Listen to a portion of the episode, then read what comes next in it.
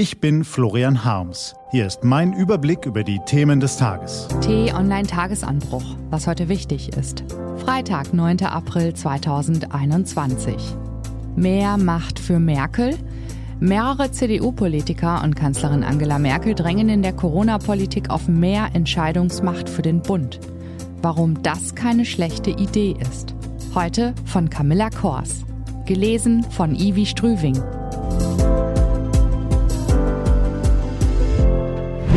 Was war? Was Deutschland von der Schweiz lernen kann. Wahrscheinlich ist auch Ihnen der letzte Corona-Gipfel noch gut in Erinnerung. Bis in den frühen Morgen tagten Angela Merkel und die Ministerpräsidenten nur, um nochmal fast dasselbe zu beschließen wie beim Mal zuvor. Die neue Maßnahme, die sogenannte Osterruhe, nahm Frau Merkel tags darauf zurück. So, und nun soll eigentlich am kommenden Montag der nächste Gipfel stattfinden. Vielleicht aber auch nicht, denn die Länder und der Bund sind so zerstritten, dass viele offenbar keinen Sinn darin sehen, sich nun wieder zusammenzuschalten, wieder lang zu reden, wieder etwas zu beschließen, das womöglich nur von kurzer Dauer ist. Die Kanzlerin hatte sich ja schon nach dem letzten Gipfel verstimmt gezeigt und das auch kundgetan. In der ARD-Talkshow Anne Wild drohte sie den Länderchefs vor fast zwei Wochen. Sollten sie nicht alle in sehr absehbarer Zeit die nötigen Maßnahmen ergreifen, müsse sie sich überlegen, wie sich ein Lockdown bundeseinheitlich regeln lasse. Nun ist diese sehr absehbare Zeit fast abgelaufen. Merkel will Länder bei der Corona-Bekämpfung entmachten, titelten die Kollegen vom Spiegel gestern. Ebenso wie die Kollegen von der Bild zuvor wollen sie erfahren haben, dass die Kanzlerin das Infektionsschutzgesetz ändern will, und zwar zum Nachteil der Bundesländer. Woher der Ärger stammt, zeigt sich sehr deutlich am Beispiel der Notbremse.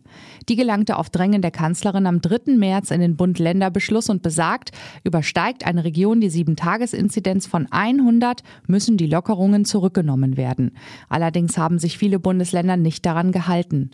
Und das hat Gründe. Derzeit läuft es so. Die Ministerpräsidenten, Frau Merkel, ihr Kanzleramtschef und manchmal auch der Finanzminister treffen sich zum Corona-Gipfel, um über das weitere Vorgehen zu beraten. Ihre Einigungen halten sie im Bund-Länder-Beschluss fest. Wirksam wird der allerdings erst dann, wenn ihn die Länder in ihren Landesverordnungen festschreiben. Und genau in diesem Zwischenschrittchen kommt es zu den unterschiedlichen Auslegungen, die zu dem Wirrwarr an Regelungen führen, das Sie und ich und 83 Millionen weitere Bürger Tag für Tag ausbaden müssen. Genau hier liegt das Problem. Die Corona-Gipfel geben keine klaren Perspektiven mehr. Beschlüsse, die auf Landesebene getroffen werden, drohen schon nach kurzer Zeit wieder kassiert zu werden. Dieser Zickzackkurs zermürbt die Menschen und der Ruf nach einheitlichen Regeln ist groß. Sogar in der heiligsten aller Länderkompetenzen, den Schulen, sprechen sich Lehrer- und Schülerverbände inzwischen für bundeseinheitliche Regeln aus, etwa bei inzidenzbasierten Schließungen und verpflichtenden Corona-Tests. Das will was heißen. In einer Survey-Umfrage der Augsburger Allgemeinen haben vergangene Woche zwei Drittel der Befragten angegeben, dass die Kanzlerin doch bitte schön stärker in die Corona-Politik der Länder eingreifen dürfen soll. Das will noch mehr heißen. Prompt bekannte sich gestern eine Initiative aus der CDU offen zu der Idee, dem Bund mehr Rechte zu geben. Das Infektionsschutzgesetz hat einen Konstruktionsfehler, bekundete das CDU-Präsidiumsmitglied Norbert Röttgen. Gemeinsam mit zwei weiteren CDU-Politikern forderte er in einer E-Mail an Abgeordnete seiner Partei gar, dass der Bund künftig ebenfalls Rechtsverordnungen erlassen können soll, sprich den Ländern vorschreiben soll, welche Regeln die Menschen bei ihnen einzuhalten haben. Nun ist jede Zentralisierung von Macht mit Vorsicht zu genießen. Aus gutem Grund wurde der Föderalismus 1949 als einer der wichtigsten Bausteine der frisch entstandenen deutschen Demokratie in das Grundgesetz aufgenommen. Allerdings stellen sich auch glühende Verfechter des Föderalismus wie die Politikprofessorin Ursula Münch vor kurzem in einem Gespräch mit dem SWR die Frage, ob es in der Bekämpfung einer Jahrhundertpandemie nicht andere Wege braucht. Dass ein lebendiger Föderalismus und eine einheitliche Seuchenstrategie keine Gegensätze sein müssen, zeigt ein Blick in die Schweiz. Obwohl die Eidgenossen wahrlich nicht dafür bekannt sind, sich gern von der Bundespolitik in ihre Angelegenheiten reinreden zu lassen, ist dort in Krisensituationen genau das möglich.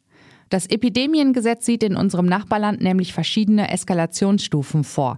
Während in der normalen Lage die Kantone eigenmächtig entscheiden, kann die Schweizer Bundesregierung in den höheren Stufen Maßnahmen vorgeben. Die Kantone müssen diese dann umsetzen und können je nach Infektionsgeschehen darüber hinaus weitere Maßnahmen einführen. Auf Deutschland übertragen könnte das heißen, der Bund könnte Rahmenbestimmungen, die auf einem Corona-Gipfel ausgehandelt worden sind, in eine Bundesverordnung schreiben. Nun sind bundeseinheitliche Regeln kein Patentrezept dafür, dass die Pandemiebekämpfung gelingt. Allerdings könnte ein bundeseinheitlicher Rahmen den Bürgern mehr Orientierung bieten, durch die ewigen Streitereien verloren gegangenes Vertrauen zurückgeben. Die von Herrn Röttgen und seinen Parteikollegen vorgeschlagenen Änderungen kosten allerdings Zeit und brauchen die Zustimmung im Bundestag, auch ja und womöglich auch die der Länder im Bundesrat, wie auch Frau Merkel schon vor Ostern anmerkte. Aus der SPD und von der Linkspartei kamen prompt ablehnende Signale. Tja, so sieht es aus. Wenn es in dieser Zeit an etwas fehlt, dann ist es Einigkeit. Was steht an? Die T-Online-Redaktion blickt für Sie heute unter anderem auf diese Themen. Die irreführenden Zahlen. Seit Tagen werden die Corona-Infektionszahlen nicht mehr richtig vermeldet. Trotzdem spricht nun schon der erste Ministerpräsident von einer vermeintlich positiven Entwicklung. Schaut man auf die vom Robert Koch Institut gemeldeten Zahlen, stimmt das. Nur, die Zahlen sind wegen der Osterfeiertage nicht aussagekräftig. Heute um 10 Uhr informieren Bundesgesundheitsminister Jens Spahn und RKI-Chef Lothar Wieler wieder über die aktuelle Corona-Lage. Sie werden hoffentlich mehr Licht ins Zahlenwirrwarr bringen. Deutlich mehr Klarheit besteht hingegen über die Zahlen auf den Intensivstationen. Seit Mitte März steigt die Zahl der Corona-Patienten auf den Stationen wieder deutlich. Dies ist ein Notruf, kommentierte Deutschlands bekanntester Virologe Christian Drosten. Deutlicher geht es nicht. Diese und andere Nachrichten, Analysen, Interviews und Kolumnen gibt's den ganzen Tag auf t-online.de. Das war der T-Online-Tagesanbruch vom 9. April 2021, produziert vom Online-Radio- und Podcast-Anbieter Detektor FM. Morgen gibt's den Tagesanbruch am Wochenende mit dem Rückblick auf die wichtigsten Themen der Woche, Analyse und Einordnung. Ich wünsche Ihnen einen frohen Freitag und dann ein schönes Wochenende. Ihr Florian Harms.